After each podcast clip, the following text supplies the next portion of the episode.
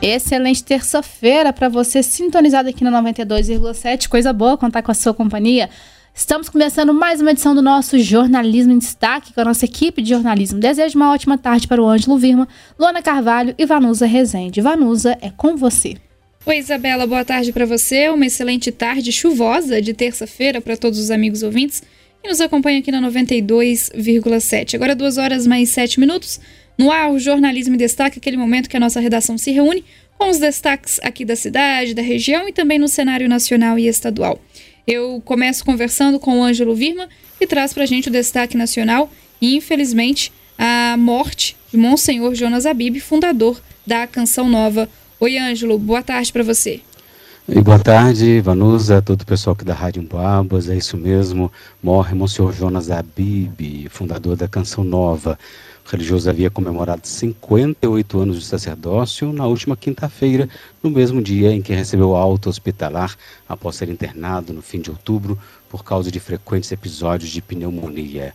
O Monsenhor Jonas Abib, fundador da Canção Nova, comunidade católica que segue as linhas da renovação carismática, morreu na noite desta segunda-feira, aos 85 anos, em sua casa em Cachoeira Paulista, no interior de São Paulo. O religioso havia comemorado 58 anos de sacerdócio na quinta-feira, dia 8, exatamente o dia da Imaculada Conceição. No mesmo dia, recebeu alta hospitalar após ser internado no fim de outubro por causa de frequentes episódios de pneumonia. A morte, confirmada pela Canção Nova em seu site oficial e nas redes sociais, foi de insuficiência respiratória por broncoaspiração e disfagia motora.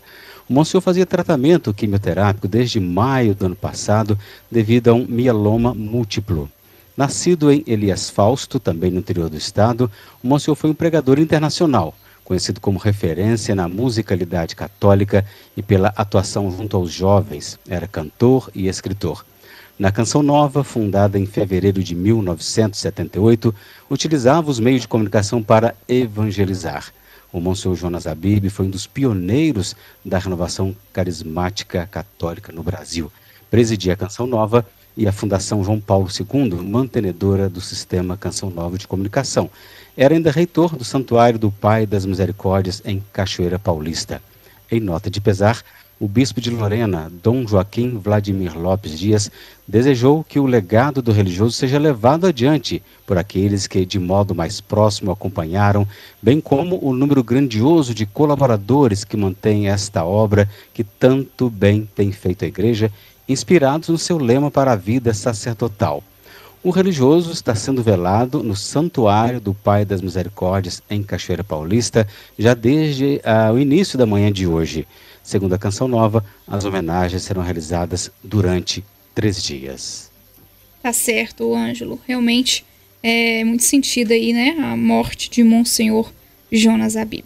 Duas horas e dez minutos. Agora a gente conversa com a Luana Carvalho sobre o estado de Minas Gerais, que destaca investimento recorde, marco histórico de cirurgias eletivas. Inclusive, né, Luana, essa questão das cirurgias eletivas é sempre uma questão que a gente precisa de conversar bastante em especial depois da pandemia, porque muitas cirurgias que não eram de urgência, justamente as eletivas, né, acabaram se tornando de emergência, urgência, emergência, e nós tivemos também um grande acúmulo aí na fila para essas cirurgias eletivas. Boa tarde para você. Boa tarde, Vanusa, é isso mesmo. Ontem estreou a nova rodada de reuniões programadas da Assembleia Fiscaliza e, na oportunidade, foram detalhadas as ações, investimentos, projetos e políticas públicas na prestação de contas semestral do Executivo, do executivo Estadual ao Legislativo. De acordo com o secretário de Saúde, o médico Fábio Baquerete, ele enfatizou que um legado importante deve ser ressaltado: o investimento recorde em saúde pública. O total investido neste ano foi de 1,3 bilhões, o que viabilizou a realização de 142.103 cirurgias eletivas por meio do programa Opera, Opera Mais Minas Gerais, um aumento de 15% em relação a 2019, ano anterior à pandemia.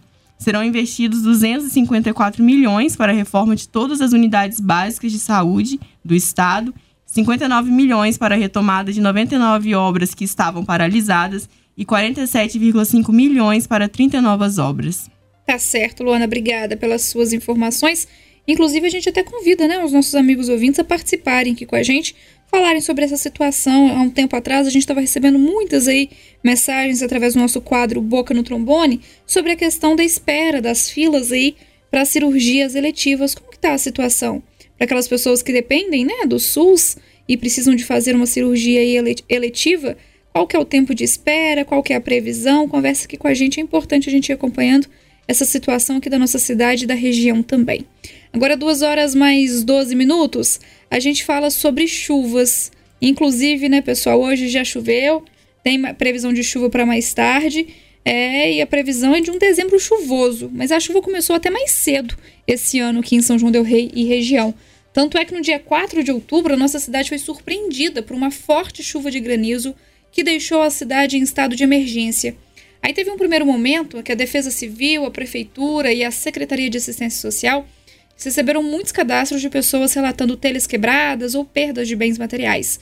E esses cadastros eles foram repassados aos Centros de Referência de Assistência Social, o CRAS, por bairros e territórios.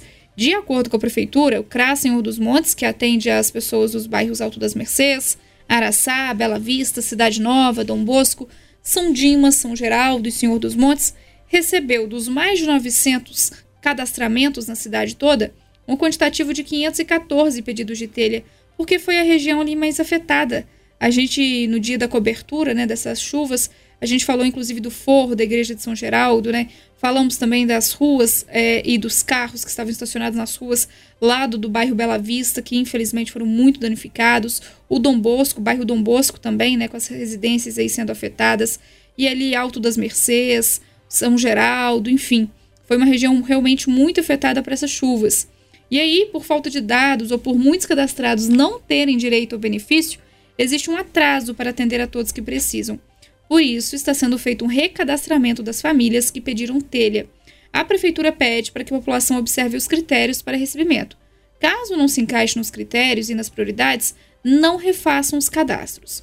Os critérios, gente, são o seguinte: possuir cadastro único, ter renda per capita inferior meio salário mínimo ou famílias com laudo da Defesa Civil que ameaça a estrutura do imóvel. A prioridade para recebimento de telha é casas apenas com telha ou que, por critério de visita, seja verificada uma situação precária da laje, com infiltração, por exemplo, e famílias com crianças, idosos ou deficientes. O recadastramento será feito até o dia 16 de dezembro, sexta-feira, no horário de 7 e meia da manhã a meio-dia e meia, então, de 7 e meia a meio-dia e meia, tá? No CRAS Senhor dos Montes, inclusive está funcionando em um novo endereço, que é a Rua Batista Andrade, número 81, no bairro São Geraldo. É a rua atrás da Igreja São Geraldo. É necessário levar o nome completo, o CPF, o NIS e o endereço completo. Aí você também precisa de levar esses dados aí para consulta do cadastro único. Lembrando que só pode, né, é, ganhar aí as telhas quem tem o cadastro único, que é muito importante ter esse cadastro único sempre atualizado. 2 e 15 um jornalismo em destaque segue por aqui.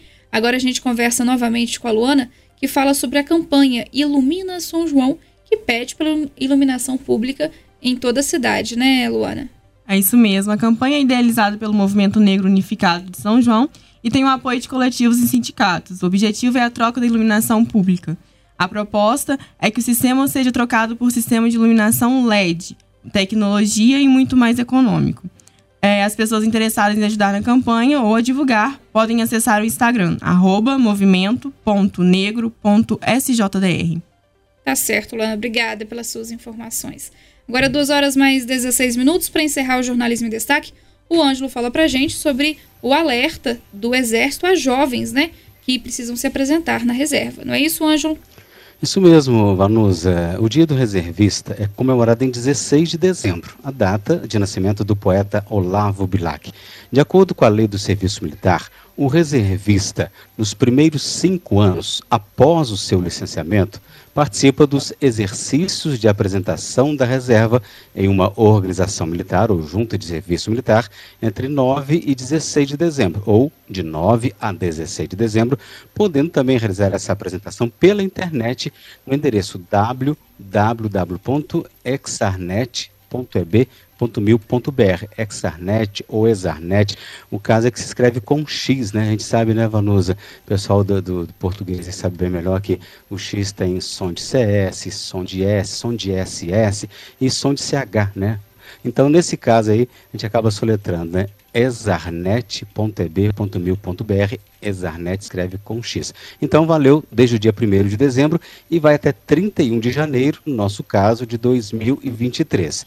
Então, durante os cinco anos seguintes ao licenciamento, oficiais e praças da reserva e reservistas devem realizar o exercício de apresentação da reserva, o ESAR, que tem como principais finalidades praticar o mecanismo de convocação, avaliar a eficiência do sistema de mobilização, atualizar dados, cultivar o espírito cívico dos integrantes da reserva e consolidar os laços de solidariedade e camaradagem entre o pessoal da ativa e da reserva. Atualmente, o ESAR pode ser realizado pela internet através do endereço eletrônico, que eu disse e vou repetir, www.exarnet.eb.mil, lembrando, Exarnet é com X, ou na organização militar em que estiver vinculado ou na mais próxima de onde reside.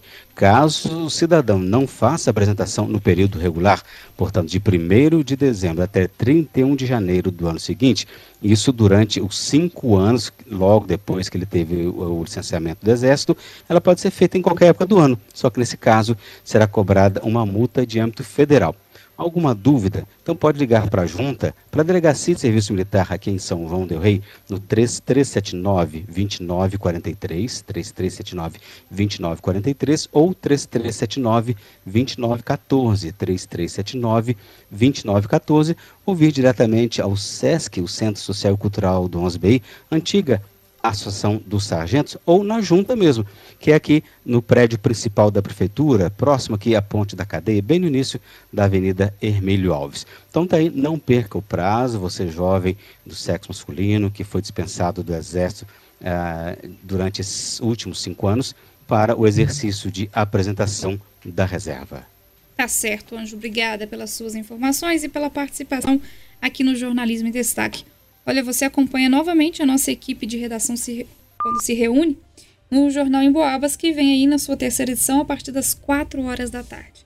Mas ao longo de toda a tarde, eu e Isabela Castro estamos por aqui te fazendo aquela companhia. Obrigada também pela sua participação, Luana. Isa, é com você. Obrigada, Vanus. Um abraço para você, para Luana, para o Ângelo e, claro, para os amigos ouvintes aqui na sintonia da 92,7. A gente conta com a sua companhia ao longo de toda essa terça-feira. Um abraço.